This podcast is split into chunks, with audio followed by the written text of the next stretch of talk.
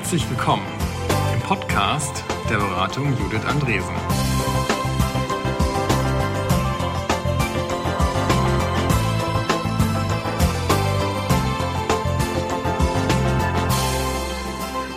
Im BJA Podcast 29 sprechen Judith Andresen und Maren Birke über Lernen, Lernhürden und Konflikte und wie diese überwunden werden können. Viel Spaß beim Hören.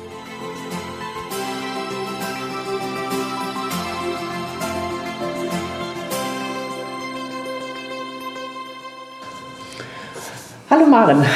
Hallo Judith. Äh, liebe Zuhörer und Zuhörerinnen, heute sitzen ja Maren Birke und meine Wenigkeit und wir wollen uns über Lernen und Konflikte. Lernen und Konflikte unterhalten, genau. Was fällt dir denn spontan dazu ein? Also spontan fällt mir ein Lernen finde ich super, Konflikte finde ich nicht so super. Im Privaten, im ja. Arbeitskontext finde ich, gehört beides ein Stück weit zusammen. Mhm. Also ich würde sagen, Lernen ist nur bis zu dem Punkt möglich, wo ich auf einen Konflikt stoße und wenn ich den nicht löse oder keinen Weg finde, äh, da durchzukommen, dann ist es schwierig, an bestimmten Stellen noch weiter zu lernen.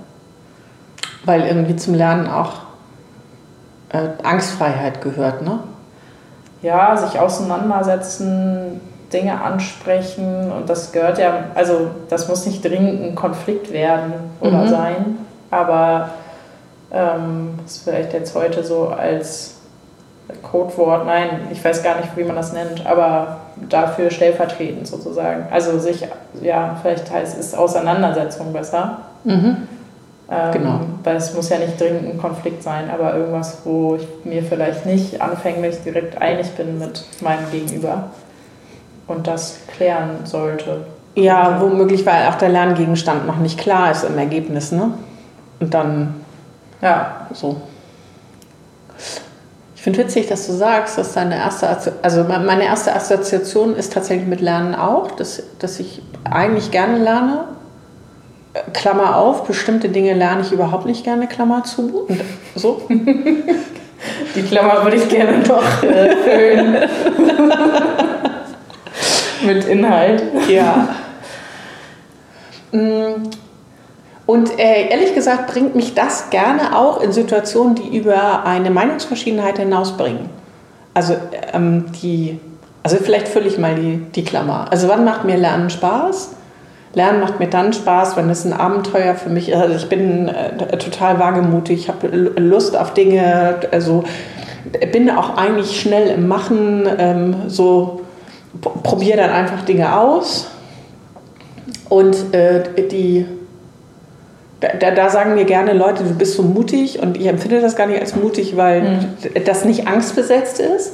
Aber es gibt eine Stelle, die bei mir beim Lernen angstbesetzt ist, nämlich dann, wenn ich was verstehen muss, was eigentlich schon klar ist. Weil das setzt mich quasi in eine Prüfungssituation und da bin ich nicht die Heldin.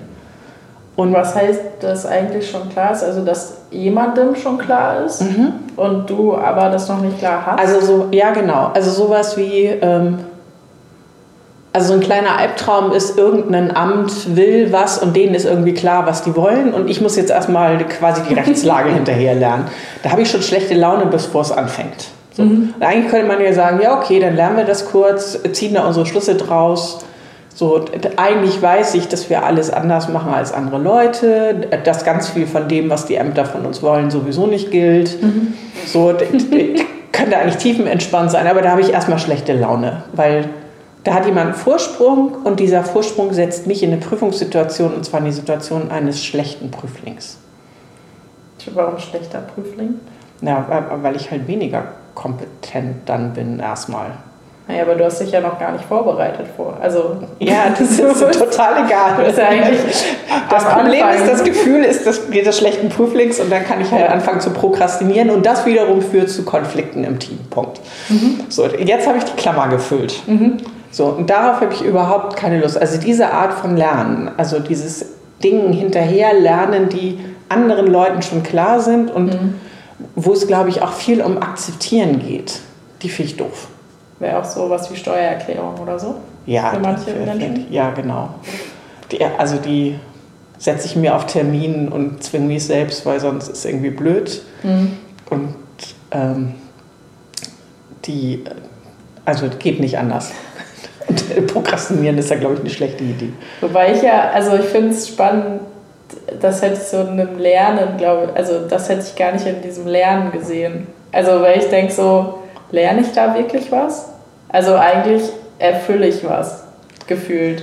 Also für mich ist, glaube ich, Lernen noch mehr assoziiert mit, das bringt mich auch wirklich weiter. Also und ja, wenn ich meine Steuererklärung gemacht habe und das irgendwie erfolgreich war, kriege ich im besten Fall Geld zurück. Ich glaube, das fällt dann schon wieder mehr Richtung Lernen. Aber dieses, ich habe da einem Vorgang entsprochen und gelernt, wie ich da mich reinfügen kann.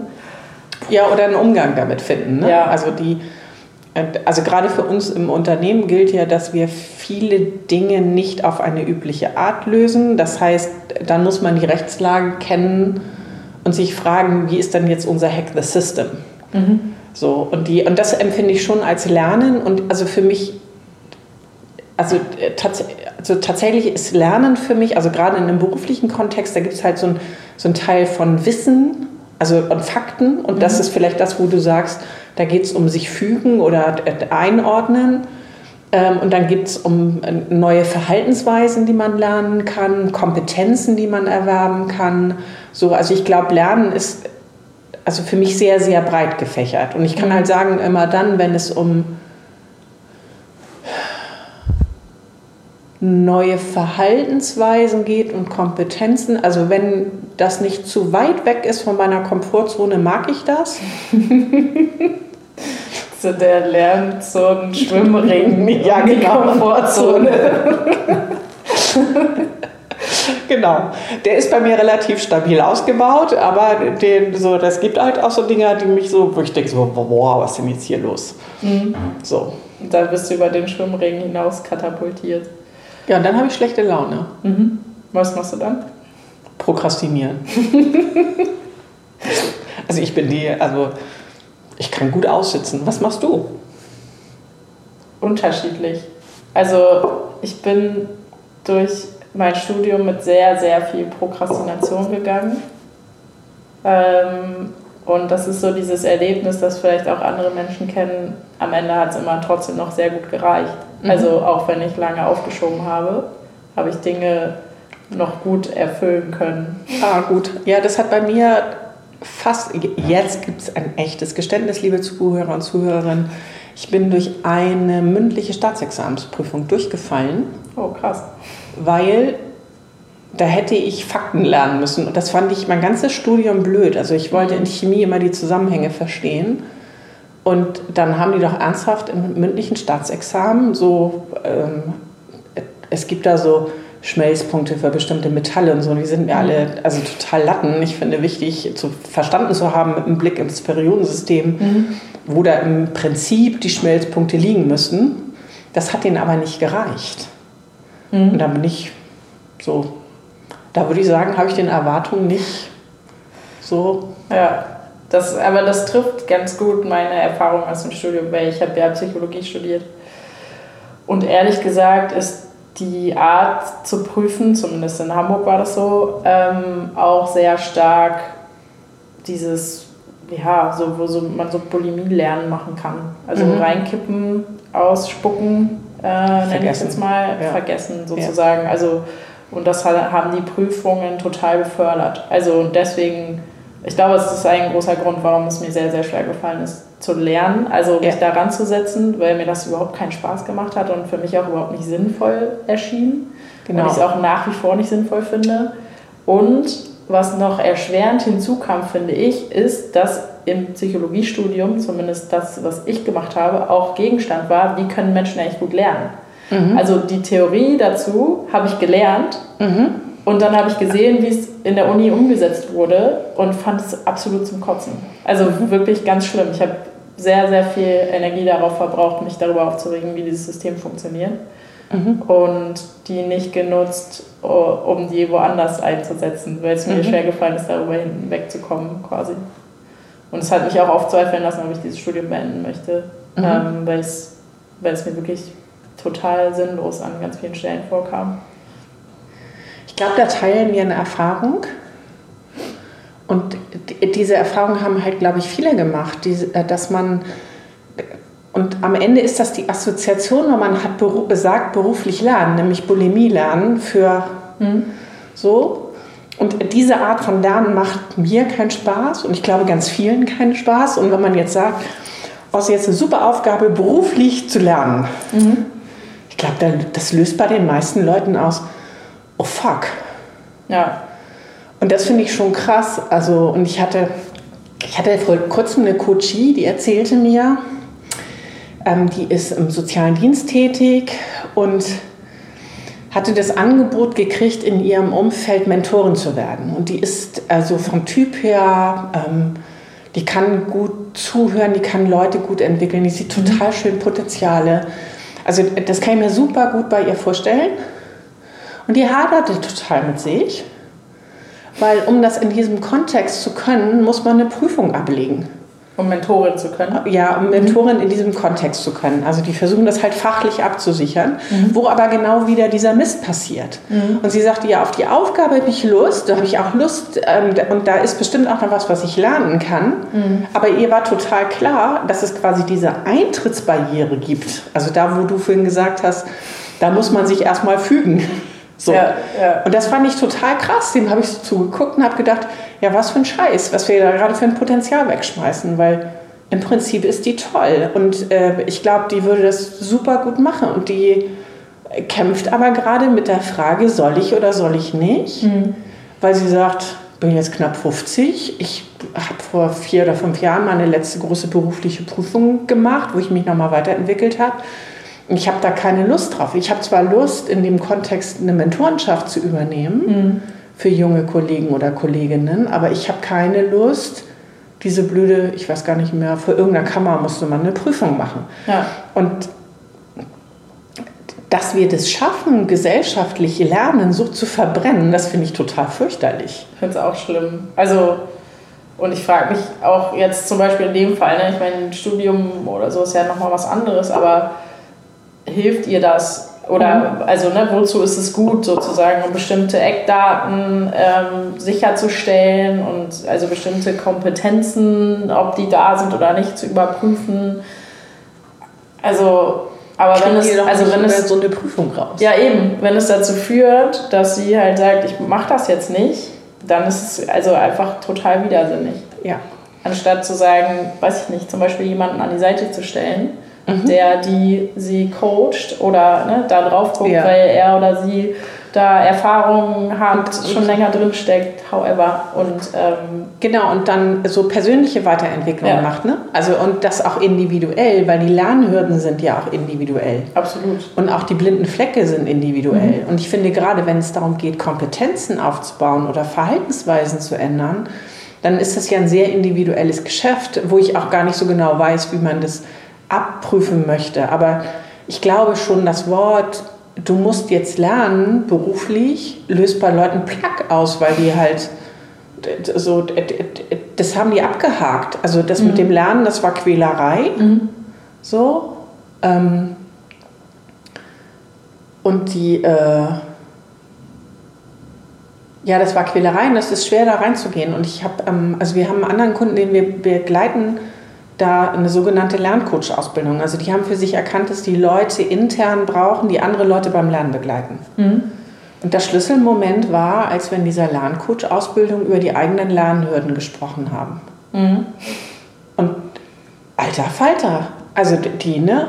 Schule, Studium, Ausbildung, erster Chef, erste Chefin, so, da kommen die Lernerfahrungen her und da sind die eigenen, da kommen die eigenen Ansprüche her, da kommen die eigenen Hürden, da kommen die eigenen Ängste her. Das war krass zu sehen.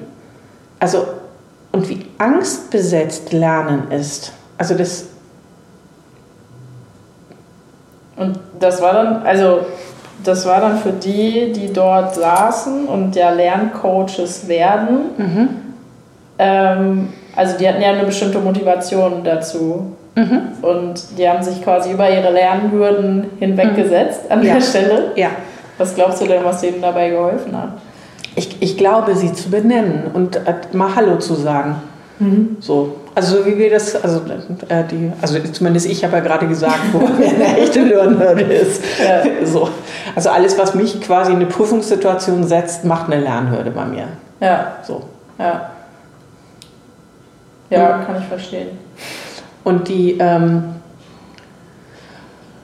naja, und man kann dann schon mal gucken, also da äh, bei, in dieser Lerncoach-Ausbildung, da waren auch ein paar, die, also bei den inneren Treibern, die halt sagen konnten, ich muss schnell sein und ich verliere Schnelligkeit. Wenn ich jetzt sage, ich will jetzt was, was ich die neue Technologie lernen, dann verliere ich ja erstmal hm.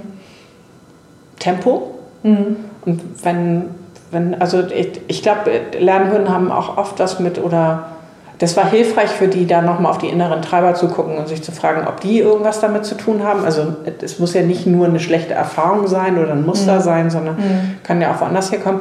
Aber dieses Hallo zu den, sagen zu den Lernhürden, zu sagen, ach guck, so bist du.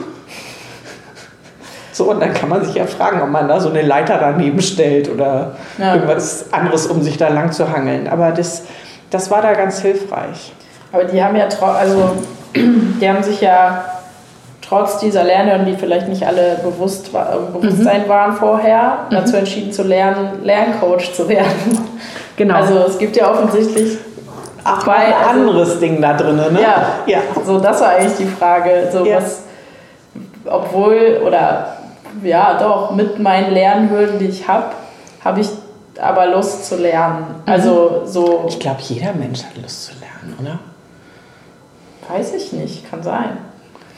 Naja, ich meine, sonst würden wir alle nicht angefangen sein zu laufen. Also im Wesentlichen. Also alle die, die keine körperliche Einschränkung haben, schaffen das ja irgendwann. Ja, aber das ist ja, also so wie wir eben äh, gesprochen haben oder, oder mhm. ge drauf geguckt haben, wäre es ja dann jetzt so, dass ich, also, dass ich als Mensch auf, also auf die Welt komme, der die gerne mhm. lernt eigentlich und das ja. auch muss, weil sonst komme ich, also ne, sonst kann genau. ich mich halt als Mensch so nicht weiterentwickeln, sei es jetzt motorisch oder an welchen Stellen auch immer. Und dann wird mir das ja irgendwann so ein bisschen genau. abgewöhnt oder ja. nicht allen Menschen wahrscheinlich, ja. aber einigen äh, durch Schul-, Uni-, Ausbildungskarriere sozusagen. Ja. Und dann muss ich ja vielleicht dahin erstmal wieder zurückfinden. Wie war das denn bei dir dann? Nach dem Studium? Also wie nee, hast, ich hab, oder hast du das gar nicht verloren? Nee, Spaß ich habe das äh, ich habe meinen Spaß am Lernen nie verloren. Ich habe die Uni wie so ein Übel betrachtet, das man irgendwie hinter sich bringen Notwendiges muss. Übel. Notwendiges Übel, ja genau, mhm. so habe ich das auch so. Ich habe auch wahnsinnig viel Energie damit verbraucht, Dinge in Frage zu stellen. So. Mhm.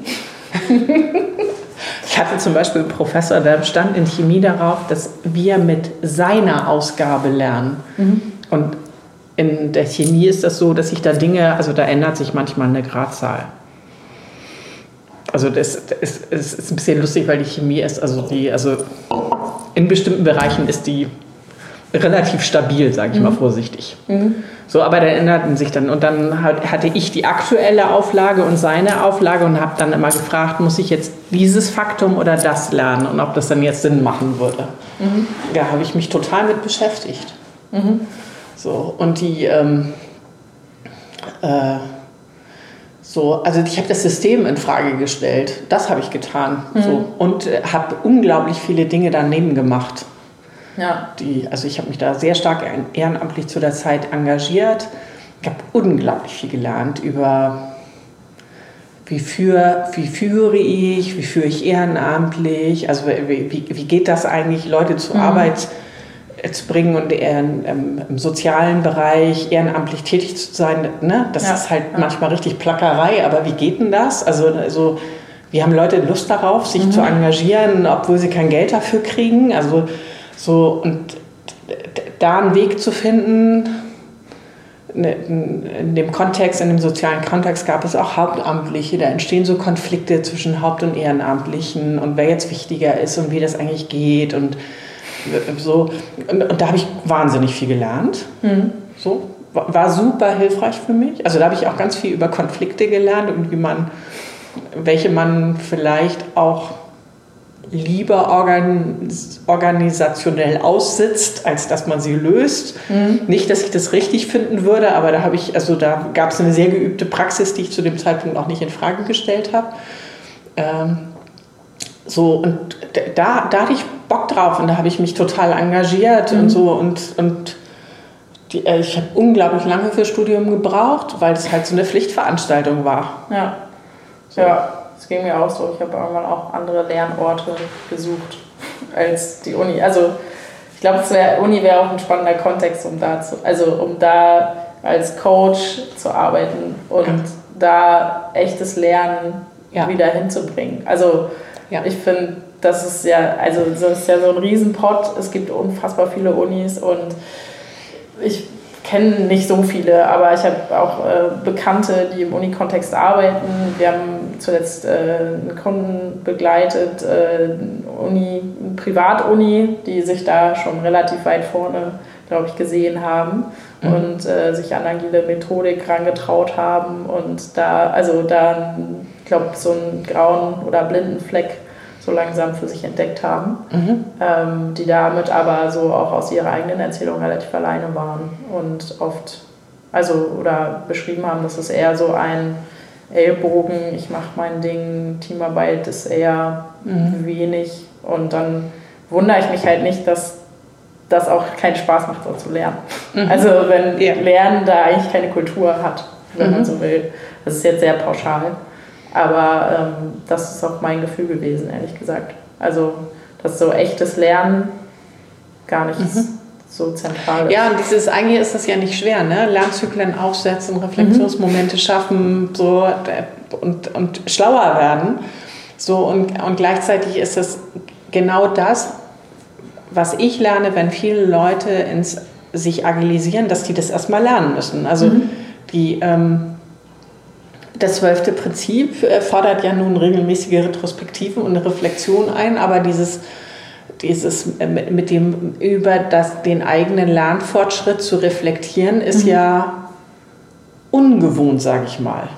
Und ja, da kann sich ja auch uncool anfühlen, finde ich. Ja, also ja, weil genau. manche Dinge ja auch am Ende nicht geklappt haben mögen, so wie ich sie am Anfang mir ausgedacht habe. Naja, und da greifen, glaube ich, ganz viele Reflexe erstmal. Also die anderen sind schuld. Also dieses, also ich finde, da gibt es halt viel Abwehrverhalten am Anfang, wenn man mit mhm. Retros anfängt, weil es so ungewohnt ist, auf sich selbst und den eigenen Lernfortschritt zu gucken. Mhm. So, sondern erstmal ist ja geübt, die anderen sind schuld, nee, das war eine Ansage, nee, das können wir nicht ändern. Ähm, so, also weg, weg, weg. Mhm. So, und äh, da, also das glaube ich, also in Retros zusammen als Team zu lernen, glaube ich, ist ein Schlüsselmoment, mhm. um zusammen voranzukommen. Und gleichzeitig heißt es aber auch, dass dann eine Gruppe zusammen lernen muss, Konflikte zu gehen im Normalfall. Ja. Weil die stoßen da ja auf irgendwas, was schon ist. Und mhm. wenn die dann sagen, nee, wir hätten es gerne anders, mhm. das ist ja die Stelle, wo man über, im Normalfall über Meinungsverschiedenheit hinaus ist. Ja. So, und das, ich finde, das ist ganz schön viel, was man da gleichzeitig lernen muss. Absolut, das ja, ja. Und es ist, ich finde es spannend, also Gruppen, Teams darin zu begleiten. Mhm. Weil also ich habe zuletzt diesen Moment erlebt, wo Leute so getan haben, als wüssten sie nicht mal, was ein Elefant im Raum eigentlich sein könnte. so, also, ne, so, ja, benennt doch mal, was, also gibt es da noch Elefanten im Raum, was ein Team das schon, also längere Zeit Retros macht. Und wo die Hypothese zumindest, äh, meine Hypothese war, da gibt es noch Dinge, die sind ja, noch nicht, nicht ausgesprochen. ausgesprochen. und noch nicht erkundet. Mhm. Und dann war erstmal so dieses, ja, also verstehe ich eigentlich richtig, was Elefant im Raum ist. Und dann habe ich Elefant im Raum noch mal tatsächlich noch mal erklärt. Mhm. Hätte ich vielleicht gar nicht müssen. Also hätte ich sicherlich nicht müssen. Mhm. Aber es war so dieses überhaupt erstmal also anzunehmen, dass es das gibt, schon schwierig. Also das war so ein, okay, da muss noch ein Lernschritt passieren, um dahin zu mhm. kommen, das auch besprechbar zu machen. Ja, aber diese Art äh, von Besprechbarkeit ist ja auch was, was wir nicht gut gelernt haben.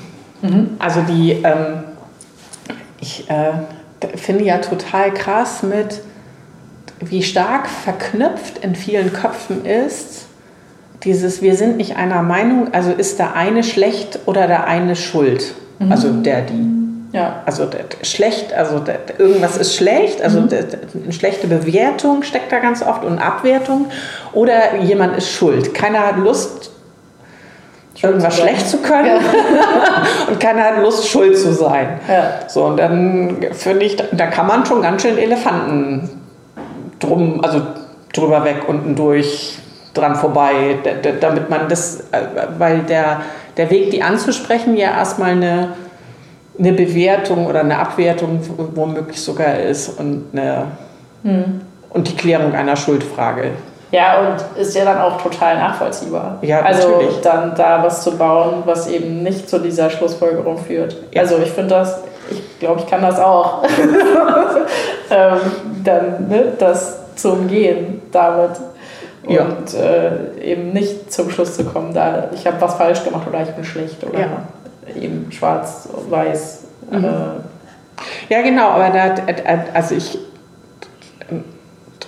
ich glaube, dass dass man das lernen kann, das weniger stark zu tun, aber mhm. das ist halt, das ist ein Weg und für viele Teams ist das, glaube ich, eine echte Lernhürde, weil das so trainiert ist, dieses, das ist, ne, das hast du schlecht gemacht, das ist schlecht mhm. und äh, du bist schuld, mhm. so. Ähm, ich erinnere mich an so eine absurde Situation, da saßen wir mal in einem Coaching und haben so erklärt, wie so, also nee, es war glaube ich so ein Training und da ging es auch um Retros. Da ist so ein Typ, der saß da und der war wirklich, der war abgeschossen, das merkte man. Also der war so, der, der, so ne, man erlebt es ja manchmal so in Trainings, dass Leute so in sich so reinfallen und der dachte ganz fürchterlich und dann sagt er, irgendwas geht nicht. Mhm. Und, und weiß, dass meine Kollegin und ich ein bisschen blöd geguckt haben und dann gesagt, einer muss schuld sein. So, und, und also das war ein Glaubenssatz. Also ja. das ist, also da, da war, also so die, und wir, wir hatten mit einem fröhlichen, naja, am Ende ist ja auch Wumpe, wer schuld ist, sondern äh, wichtig ist ja, dass man da aus die, diese, die, was auch immer die Situation ist, nimmt mhm. und ändert und mal guckt, ob das dann besser wird. Ja. Hatten wir halt wirklich spürbar einen Glaubenssatz so im Nebensatz versucht abzuräumen, was natürlich nicht funktioniert hat. Erstaunlich. ich weiß auch nicht. Ich, ich, finde, so ein gut gesetzter Impuls, da könnte ich auch einfach Glaubenssätze abräumen, oder? Ja, so, so. Domino-mäßig. Ja. Und was wir da für einen Tagessatz nehmen könnten, krass. Das wäre ein Hammer, ja. Ja, das wäre die, also, naja, also jedenfalls saß da dieser Mensch und der war erschüttert bis ins Mark und konnte nur noch sagen, aber einer muss schuld sein. Also das war überhaupt nicht denkbar, mhm. dass man in einer beruflichen, also gerade in einer beruflichen Situation ist. Das hat er auch nochmal betont, also dass es gerade in dem Kontext nur um Schuld gehen kann. Mhm. So, und das fand ich, ich weiß, dass meine Kollegin irgendwann gesagt hat, naja, wenn ihr nicht weiter wisst, dann bin ich einfach schuld. So ein Okay, um eine Brücke zu bauen. Ja, genau. Ja. Ja, manchmal hilft ja Konfrontation. Ja. Ich fand den Impuls ganz gut, aber es ist, er, hat den, also, er hat auch nicht gereicht, um den Glaubenssatz abzuräumen. Aber es hat mhm. das, er hat zumindest klar gemacht, dass es da womöglich um etwas geht, was tief, tiefer gerade veranlagt ist und wo jemand noch mal drauf gucken kann. Ja. Aber die, das, was, was für mich, also wenn ich daran zurück mich erinnere, was für mich so spürbar war, wie stark für uns auch, auch eine positive Entwicklung damit verbunden ist, dass wir gerne, dass wir trainiert sind, die aktuelle Situation zu bewerten und auch noch eine Schuldfrage mitzuverhandeln. Und ich finde, das macht Lernen schwer, also gerade in einem beruflichen Kontext. Ja, also für mich fallen da so Dominosteine, wenn man so will, wie also Schuld, dann Vermeidung, mhm. also ne, weil wenn ja. es jemand Schuldigen, Schuldige geben muss, dann vermeide ich ja das zu sein. Also ja. Und dann finde ich, ist sowas wie Mut haben ähm, Mit so ganz, wichtig. ganz schwierig. Also da komme ich dann nicht mehr hin. Das ist dann, Ja. das ist dann so ein eben vermeiden und nicht vorangehen. Mhm. Und da, also das schließt sich ein Stück weit aus, finde ich. Ja. Naja, und das ist, Und reagieren und nicht agieren. Ne? Also so, weil ich muss, glaube ich, mehr agieren, wenn ich also bewusst Lernschritte gehen will, als wenn ich eben vermeide, Schuld zu haben oder vermeide, der, die Doofe zu sein, dann handle ich nur danach und also ne, richte Ja, genau. Handeln danach aus. ja, und dann wird es halt schwer, ne? Und dann steht da jemand und sagt, also können wir das nicht mal so machen? Und dann denkst du, ja, keine Ahnung, ob wir das so machen können und hast du die Konsequenzen nicht, hast du noch nicht, kannst du nicht absehen und dann lieber nicht, ne? Ja, ja, und am Ende bin ich die Blöde, weil ich die Aufgabe Ja. gefangen habe und es aber nicht geklappt hat. Ja. Ist halt doof. Mhm. Also Ja, und das finde ich ist äh, tatsächlich auch was, was die, ähm, was glaube ich auch insgesamt total schwer ist. Also ich glaube, dass die, dass echte Wissenschaftler, die können das ja, also die können sagen, ja, okay, das ne, Experiment hat nicht funktioniert, fachlich nicht funktioniert. Das ist ja eine geile Erkenntnis. Und Da habe ich noch was zu, aber ja, geht erstmal aus. Und die, äh, also äh, ich, ich fange schon an zu denken, was du dazu hast. so, aber, die, aber dieser Ansatz mit, ich gucke drauf und sage, egal was rauskommt, ich habe was gelernt. Oder ich kann anfangen, darauf Hypothesen zu bauen oder Theorien, je nachdem, wie tief ich schon bin. Das, ähm, das, das können wir ja nicht so gut. Also wir wollten schon, wir möchten schon gerne, dass Dinge auch beim ersten Mal einfach Ja, funktionieren. ist doch mega. ja, was Neues, das klappt. Super. Ja. So, ja. ja, zu dem WissenschaftlerInnentum habe ich noch was. Also, was ich zumindest äh, aus der Psychologie mitgenommen habe, und ich weiß nicht, wie das in anderen Fachbereichen ist, aber dass das teilweise also systematisch auch nicht so gut funktioniert, weil es eben so einen Kampf um Veröffentlichungen gibt. Also, ne, wenn ich und Veröffentlichungen in der Regel funktionieren über positive, in Anführungszeichen, Ergebnisse und nicht über Und bestätigt ist nichts rausgekommen, hat nicht geklappt, genau. Ja, also genau. Hypothese ist äh, falsifiziert worden, lässt sich nicht gut veröffentlichen. Also Mhm. und in irgendwelchen Papers platzieren. Und darüber, also ne, darüber generiere ich Forschungsgelder und Renommee und so weiter. Und dieses ganze Graue, also was Mhm. Ja. eben genau Ja, nicht so es ja auch, rausgekommen ist. genau. Ich finde auch dieses Türken dann zu versuchen noch mit, also gerade in der Psychologie, ne, am Konstrukt noch ein bisschen rumfummeln, damit das, dann das Ergebnis rauskommt. Ja. Und am Ende ist dann so ein N, wo man sich so denkt, ja, ist jetzt auch Wumpe. Also Ja. ich meine, da kriege ich auch was Beliebiges nachgewiesen, sagt jetzt diejenige, die Mathematik studiert hat. so. Das, ist ja, irgendwann wird es ja relativ schwach in der Aussage. Mhm. So, aber das glaube ich auch, dass wir da das falsche Belohnungssystem haben, weil Ja, wir ja. so. Und es macht es auch schwieriger. Also wenn ich was veröffentliche, was eben, also und die fünf Fails, die ich vorher hatte, kennt aber niemand. Dann macht möglicherweise der, die in einem anderen Land, an einem anderen Lehrstuhl oder so, die gleichen Fehler nochmal. Also ich finde, Ja. das macht es so deutlich, was auch, also was es ja in der Arbeitswelt auch gibt, dieses Ja. ähm, da bin ich gescheitert und darüber Ja. erzähle ich jetzt. Ich weiß gar nicht, wie diese Abende heißen gerade. Fällt mir Fuck Up. Nights. Fuck Up Nights oder sowas. Ja. Genau. Also dieses auch, also das offen zu legen, das Mhm. hilft halt total. Weil da muss ich jetzt den, also das kann ja trotzdem sein, dass bestimmte Dinge für mich funktionieren, die für jemand anders nicht funktioniert haben. Ja. Aber es, ich finde es total wichtig zu sehen, dass, also, dass man vielleicht 15 Anläufe genommen hat, die Ja. alle gescheitert sind auf Ja. ihre Art und dann aber wo auskommt, wo es total gut ist. Ja. Und dann den Mut aufzubringen, zu sagen, okay, ich laufe da jetzt auch rein und im Zweifel kommt da eine Wand, die ich vorher einfach gar nicht sehen konnte. Und dann stehe ich auf und nehme aber wieder Anlauf. Ja, genau. Und, die, und äh, ich finde gerade berufliches Lernen, wenn es so um neue Geschäftsmodelle geht oder wie, wie müssen wir hier unsere Prozesse so gestalten, dass wir Kunden näher sind oder so, das ist jetzt auch nichts, wo man jetzt lange nachdenkt und einen Wurf macht und dann stimmt's.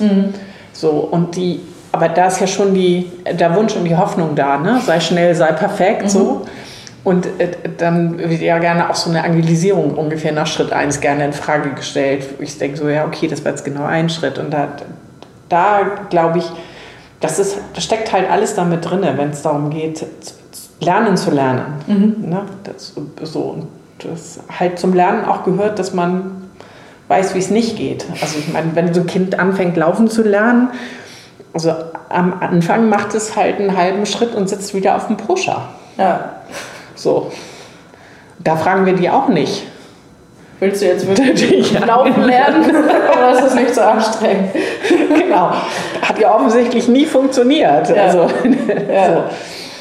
So. Und, und offensichtlich ist es ja so, dass die genügend andere Leute sehen, die laufen und denken, ja scheiße, es muss ja irgendwie gehen hier. Ja. Also wo muss er jetzt die Füße hin und äh, wo muss er irgendwie das so. Und, die, ähm, und ich finde, dass wir diese Art von Laufen lernen beruflich total verlernt haben. Weil mhm. es immer darum geht, ich bin bewertet worden für Schritte. Ich werde auch in meinem beruflichen Ausstieg für etwas bewertet. Mhm. Wir verknüpfen das total hart in der Bewertung, auch in der Entlohnung. Mhm. So, also, dass man da jetzt nicht so sagt, ah nee, warte, ist jetzt hier nicht so mein Steckengebiet hier. Ja. Ähm, das finde ich erfordert wahnsinnig viel. Ja. Fördert auch wahnsinnig viel Selbstbewusstsein, weil das halt ähm, so, so anders ist. Mhm. Und deswegen kann ich total verstehen, wenn Leute erstmal in Vermeidungsverhalten gehen und nicht ja. so bei sich gucken, weil das, das stellt so viel gleichzeitig in Frage. Ja. Naja, und also so wie ich verstehe, bestimmte Formate, sowas wie Jahresgespräche mit Zielvereinbarungen, individueller Zielvereinbarungen, zahlt mhm. ja auch nicht wahnsinnig doll auf Lernen ein in der Regel. Also, nee. ähm, da, also das ist erstmal ein Rhythmus, der irgendwie schwierig ist fürs Lernen. Also ein ja. Jahr, in einem Jahr ja. gucke ich da wieder drauf. Also ja, dann gucke ich mir vorher nochmal an, was habe ich da eigentlich vereinbart. Wenn mhm. es mit Boni zum Beispiel dann irgendwie ja. im Zusammenhang steht, ja, dann versuche ich vielleicht schon das durchzuboxen für mich oder da ja. hinzukommen.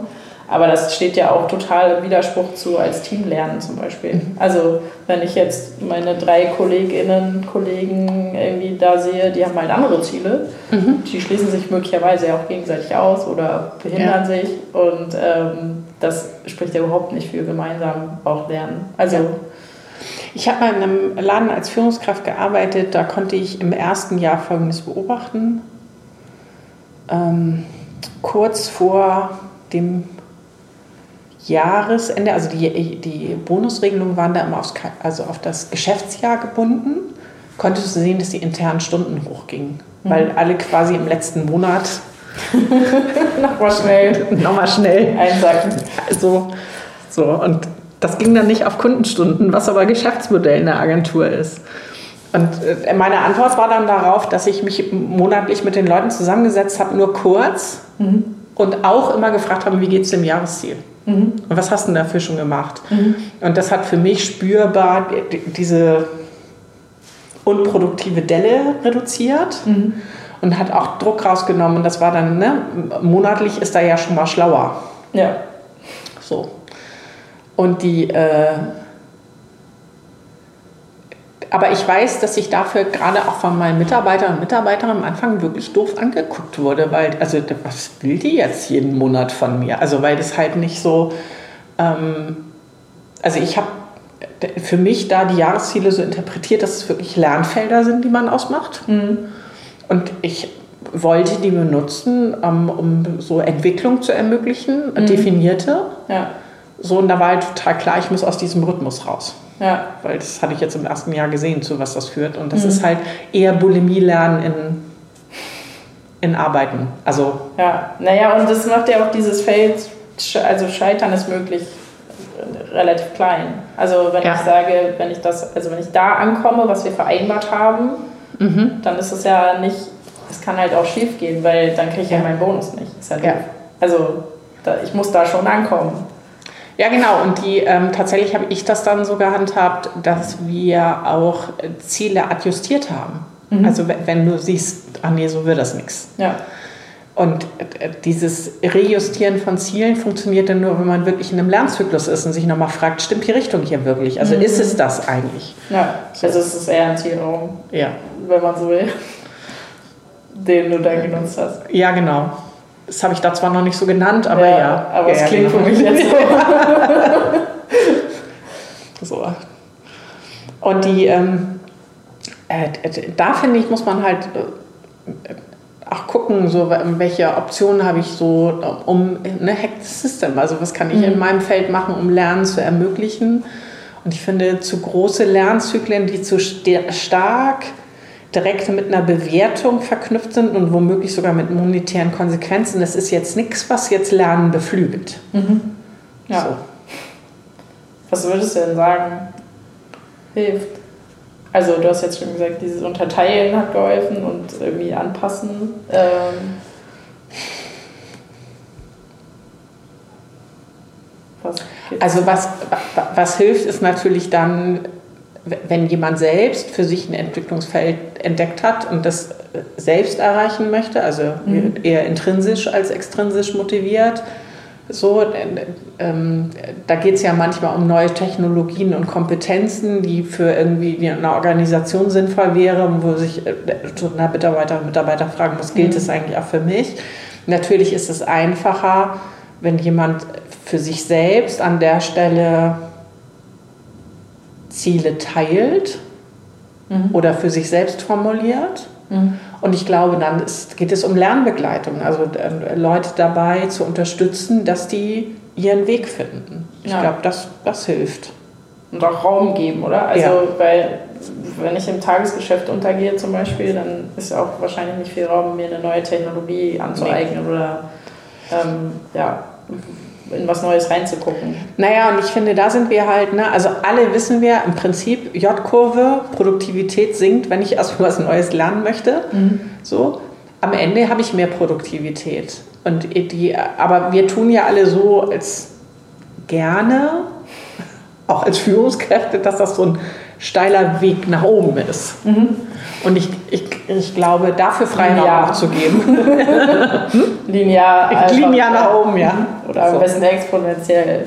Ja, genau. Also nichts mit so Knöpfchen drücken. Ja. Ich hatte meinen Chef, da habe ich immer gesagt, er macht Management bei Headlines und der hat der hatte so eine Erwartungshaltung, der haute also wirklich gute Headlines raus. Das muss man ihm lassen. Mhm. Und dann war aber seine Erwartungshaltung, dass es so wie auf Knöpfchen drücken, dann ist es da. Und da war man ganz erstaunt, dass es nicht sofort da war. Crazy. Crazy shit. Ja. So. Und alle kennen sie diese J-Kurve. Aber was heißt denn das jetzt im Führen? Und wie, wie muss ich jetzt Freiraum geben? Ne? Also hier so, es gibt einen Grund, warum viele agile Methoden äh, Slack vorsehen. Mhm. Genau da entsteht der Lernfortschritt. Mhm. Und ich, ich muss diesen Raum geben ja. ich, also für neue Erkenntnisse, Experimente, die nicht funktionieren, Dinge. Mhm.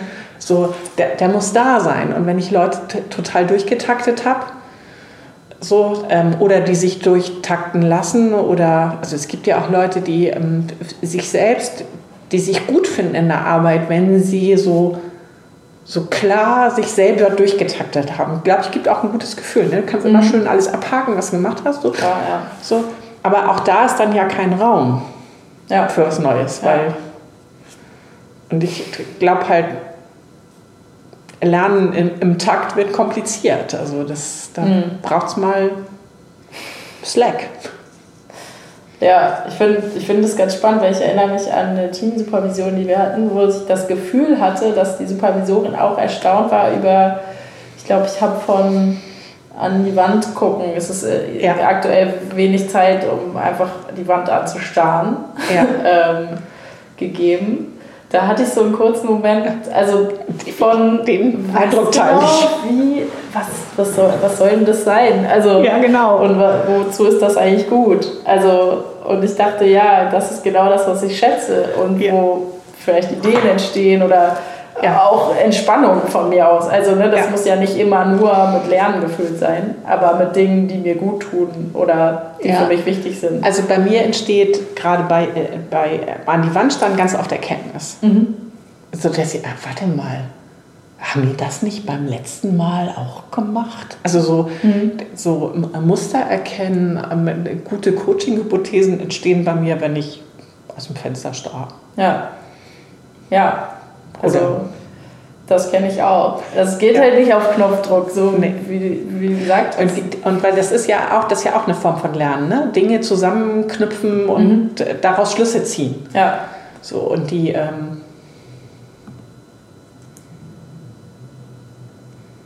Ja, ich glaube, das ist für viele im beruflichen Kontext ungewohnt, wenn man das mhm. für sich einfordert. Mhm. Was gehört denn für dich noch dazu? Wozu? Zum gut lernen. Zum gut lernen. Zum gut lernen können vielleicht. Ein bisschen, also auf jeden Fall ein Stück weit ein Zielraum. Also irgendwas, mhm. wo ich mich hinbewegen kann. So ganz mhm. im luftleeren Raum finde ich super schwierig. Ja. So, also da durch zu navigieren ist eigentlich, also da kann ich ja gar keinen Kurs einstellen, den ich dann ja. berichtigen kann. Und dann das, kommt ja ein reines Trial and Error raus und das finde ja. ich halt, also ne? Das bringt mir so gar also ja. wenig. Ich finde ungerichtetes Lernen auch total schwierig. Ja, also da brauche ich schon was. Mhm. Austausch, glaube ich. Mhm. Also auch eine Austauschmöglichkeit, irgendwie auch davon erzählen zu können oder das teilen zu können, ist mhm. für mich total wichtig. Äh, aber auch, also ne, nicht mhm. stetig und ständig, aber so dieses, ich kann davon auch erzählen. Mhm. Ähm, also ich bin auch so eine fürchterliche Denksprecherin. Also ich muss mhm. Dinge. Ich Denksprecherin oder Sprechdenkerin? Sprechdenkerin.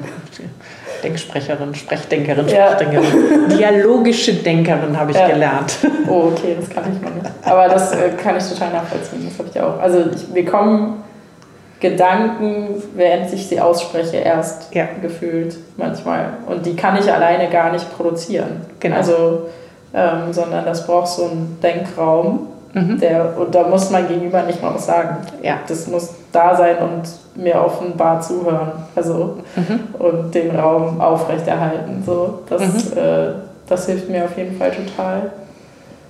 Und auch, ja, ich glaube, Erfolge feiern, wenn sie da sind. Mhm. Fällt mir super schwer teilweise.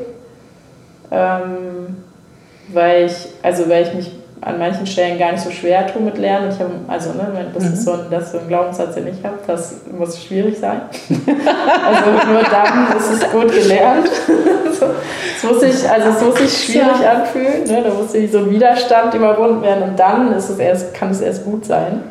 Das ist, das, das ist ja im beruflichen Kontext total anstrengend. Mhm. Also ich lege das nach und nach ab. Äh, mit, mit äh, freundlicher Unterstützung meiner Supervisorin.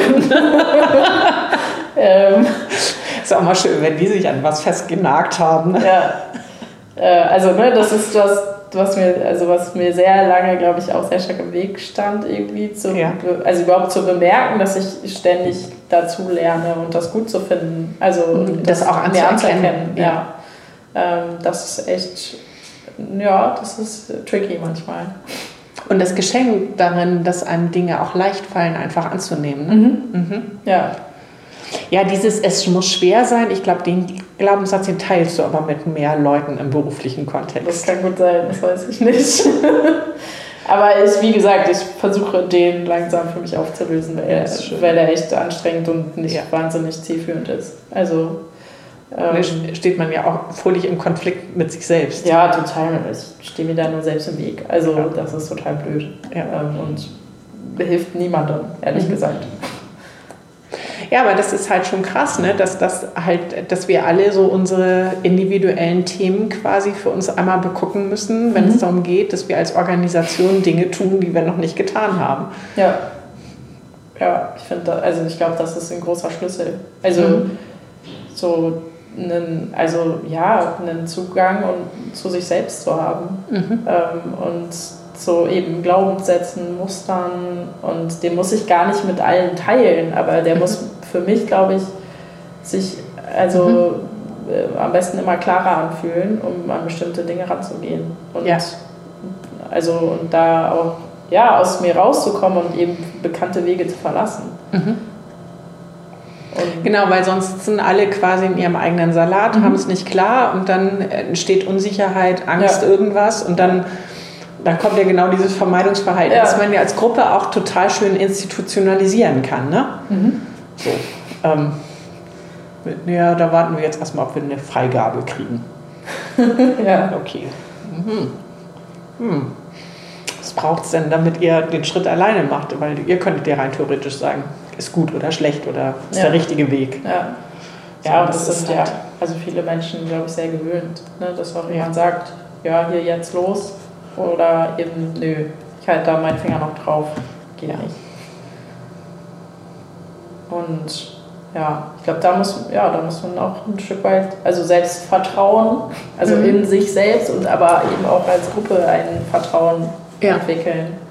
Ähm, also Und dass man dann nicht- Selbstvertrauen, wenn man so will. Ich weiß gar nicht, äh, dafür gibt es jetzt kein Wort, das ich kenne, aber Wir ein Vertrauen in die Gruppe haben, Ja. dass man nicht am Ende alleine gelassen wird. Ja. Ne? Ja. Also, also, weil fatal wäre, wenn die sich zu irgendwas durchringen und am Ende zeigen alle mit einem Finger auf einen und sagen, der oder die ist schuld.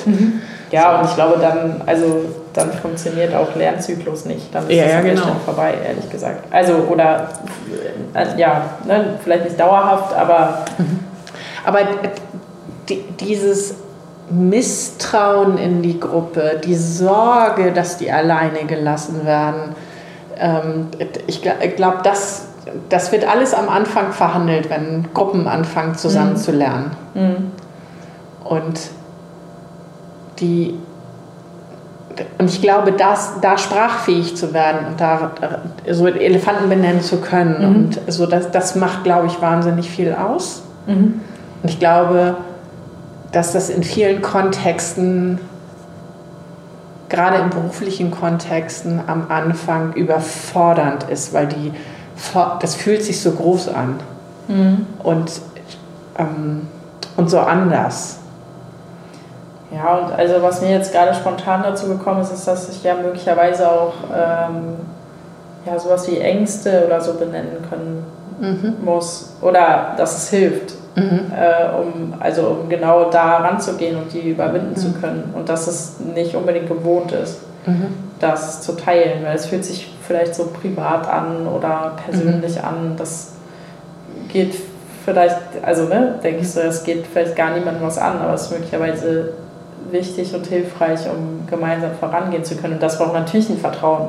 Äh, also sich ängstlich oder unsicher zeigen zu können. Ähm, Ja, da muss ich schon wissen oder zumindest eine Ahnung haben, dass mein, mein Gegenüber das nicht ausnutzt oder nicht, ja, irgendwie mir blöd kommt, dann Mhm. an einem anderen Moment. Weil ich das geteilt habe. Das, also, Ja, genau. Also an der Stelle auch verletzliches Vertrauen aufzubauen, Ja. ist, glaube ich, ein großer Schritt. ja.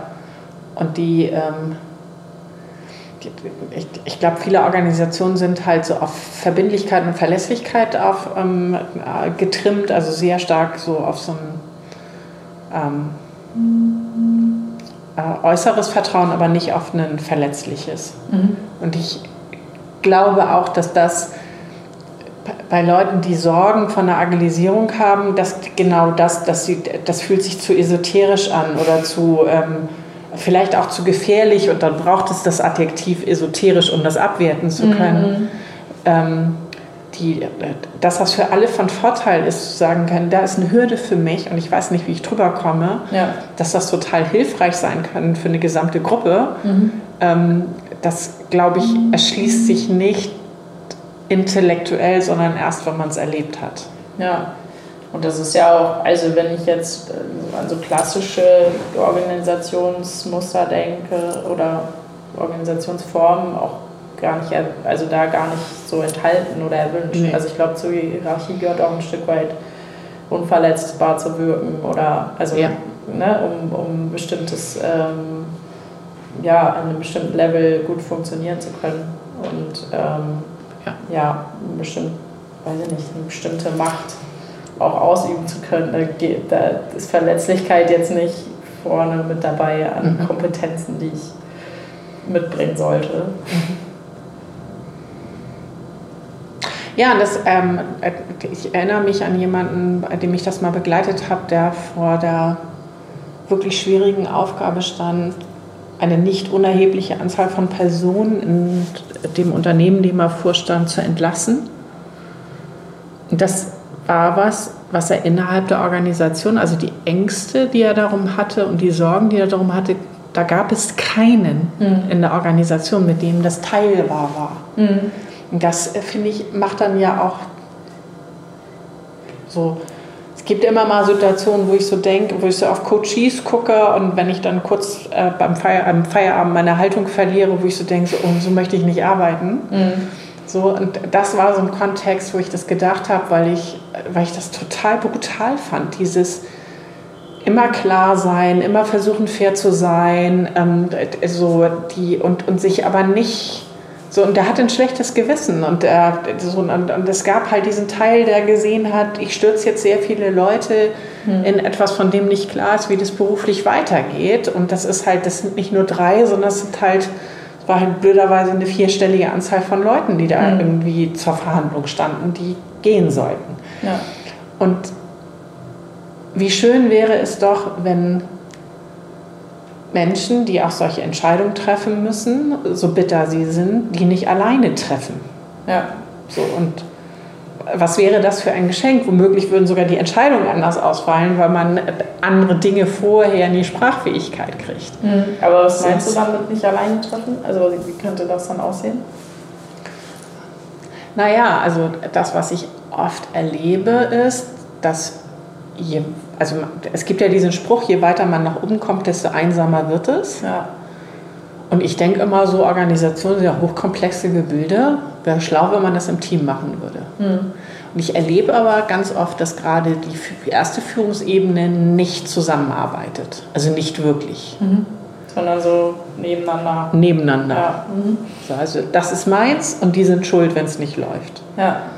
Und ich glaube, dass auch da ein riesiges Schlüsselmoment ist, zu lernen, das zusammenzutun. Mhm. Also als Team führen. Als, als Team führen, ja. ja. Und ich glaube, dass das revolutionär ist für viele Organisationen, so zu denken. Und dann würde man aber natürlich äh, so, wird man auch als Team manchmal Entscheidungen treffen müssen, die für andere Menschen doof sind. Mhm. Aber ich glaube, da nochmal zusammen drüber nachgedacht zu haben, was dann jetzt die einfachste Lösung ist und dabei auch klar zu machen, wo die eigenen Hürden da drin sind, mhm. macht womöglich andere Optionen auf. Also das ist ja das, was wir auch in jedem Team erleben, dass wenn, wenn die Hürden auf dem Tisch sind, ja. sei es direkt benannt oder jemand hat nur gesagt, hier ist eine, ja. das reicht ja ganz oft. Also man muss da ja nicht so tiefenpsychologisch rein, warum die jetzt da ist und was das ist. So, das ist ja alles, das ist ja Wumpe. Das kann man woanders klären. Ja, genau. Äh, finde ich, hat, genau, kann man woanders klären, hat da nichts zu suchen, aber dieses überhaupt das Ding in der Sprachfähigkeit zu haben, öffnet ganz oft neue Optionen, weil dann mhm. klar ist, warte mal, wir gehen da an der Stelle nicht weiter, nicht weil es fachlich nicht geboten ist oder wir denken da nicht weiter, weil es fachlich nicht geboten mhm. ist, sondern weil da jemand eine Hürde hat. Ja. Und zwar eine individuelle. Ja. Und äh, die, das erleben wir in jedem fachlichen Team. Mhm. Warum sollte es in einem Führungsteam anders sein? Ja. Und gleichzeitig erlebe ich halt, dass dieses Führen im Team total ungewohnter Gedanke ist. Spannend, weil wenn ich daran denke, das ist ja, also dann sind ja Menschen totale ModelllernerInnen. Ja. Also ne, wenn jemand mir ja. das vormacht, dann ist es schon mal viel einfacher, das selber zu machen. Ja. Und wenn ich, also wenn mir Führung im Team vorgemacht wird, dann ist es ja vielleicht auch viel einfacher, im Team zu arbeiten mhm. und gut, also, ne, gut gemeinsam zu arbeiten. Ja, genau. Dann ist es ja total unlogisch eigentlich, wenn Führung eben alleine ausgeführt wird und also Teamarbeit genau, genau darunter das, ja. gemeinsam passieren soll. Ja, genau. Da kommen wir halt zu den Themen, wo, wo Agilisierung dann schwierig wird. Ne? Mhm. Die, ähm, ähm, also ich glaube schon, dass man so für sich hin äh, so agile Methoden im Team finden kann und zu einer guten, echten Zusammenarbeit finden kann innerhalb eines Teams, ähm, ohne dass man da so sehr drauf guckt, was der Rest so macht. Mhm.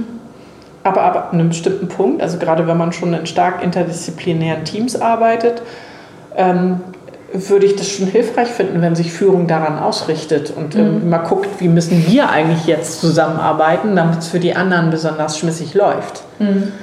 Ähm, und ich glaube, dass der Schritt, also also wie muss sich Führung ausrichten, damit es für die Teams gut ist? Also mhm. an der Stelle nochmal äh, quasi dienende Leitung so richtig durchzuexerzieren, da würde ich sagen, ist für viele ein großes Lernfeld, das quasi institutionelle Konflikte aufmacht, weil äh, Firmen nicht so gebaut sind. Also mhm. Die, da gibt es halt eine Einzelverantwortung und eine Einzel, Einzelreporting und mhm. also ähm, äh, die und auch geübt ein, nee, ich habe es gut gemacht, die anderen haben es doof gemacht. Mhm. So. Ja, und ja auch ein Stück weit, also das würde ja auch bedeuten, wenn ich das teile im Team, dass ich dann auch vielleicht also das Gefühl mhm. habe, Macht abzugeben oder ja. sowas. Also ich ziehe ja, ja, wahrscheinlich auch was daraus. Als, ja, klar. Also ne, so viele Hürden, wie das vielleicht hat, einzeln ja. verantwortlich zu sein, hat es ja sicherlich auch Vorzüge und, und Belohnungsmomente. Ja, genau. Und die, das hört man ja auch in der Sprachwelt. Ne? Also äh, je größer die Unternehmen werden, die wir begleiten, desto eher ist ja so von Fürstentümern habe ich schon getroffen. okay. die Bereichsleiter und Bereichsleiterinnen. Ich glaube, okay. da gab es aber einzelne Damen. Ähm, so, die Fürstenhöfe habe ich, also haben wir schon kennengelernt. Und so, da gibt es ja schöne Worte. So, ne? Mhm. Und die, also äh, Elfenbeintürme werden ja auch gerne zugeschrieben, mhm. so in einer bestimmten Führungsebene. Ja. Das klingt nicht so, als wäre man da zusammen drin. Ja. Fürstinnentum finde ich interessant. Ich bin ja als bekennender Royal-Fan. Weiß ich ja nicht, das hört sich so nach blauem Blut an. Aber ja, ja, klar, das hat dann bestimmt, also bestimmte Bilder, die damit schon entstehen. Und ja. das irgendwie auch so ein bisschen betonieren gefühlt. Ja. Und da ist halt klar, ne, jedes Fürstentum erstmal für sich. Mhm. Nicht und nicht so nicht zusammen. Ja. Und ich glaube, das ist ja auch nochmal, da ist ja nochmal ein, also auch da wäre gut, wenn die im verletzlichen Vertrauen sind. Mhm. Aber als Fürst oder Fürstin etwas zu sagen, was am Ende gegen mich verwendet werden kann, schwierig. Schwierig. Klar ist der Wirkungskreis natürlich auch größer. Ne? Und dann ja. eben auch der Wirkungskreis, wenn es schief läuft. Ja. Nicht so erwünschte Nebenwirkungen hat, dann hat. Ja. ja. Genau. Ja, fällt dir sonst noch was ein zu Lernen und Konflikten? Nee, ich glaube, ich habe mich heute ausgedacht und ausgeredet, was zu lernen, Konflikten in mir ist. Da ist bestimmt noch viel mehr, aber jetzt nichts, was gerade gut abrufbar ist. Fällt dir noch was ein? Nee, ich glaube, ich bin auch durch. Liebe Zuhörer und Zuhörerinnen, wir würden uns aber sehr freuen, wenn ihr unten unter dem Podcast Fragen stellt. Die nehmen wir dann gerne beim nächsten Mal auf. Ja, und auch gerne eigene, also Assoziationen vielleicht zu Konflikten und Wehr. Das würde mich total interessieren. Ja, das wäre super. Gut, also ihr habt was zu tun. Vielen Dank fürs Zuhören. Bis zum nächsten Mal. Tschüss.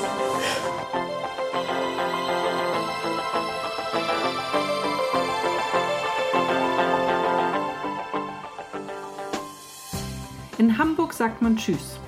Auf Wiederhören im Podcast der Beratung Judith Andresen. Ihr findet alle Folgen unter judithandresen.com/audio.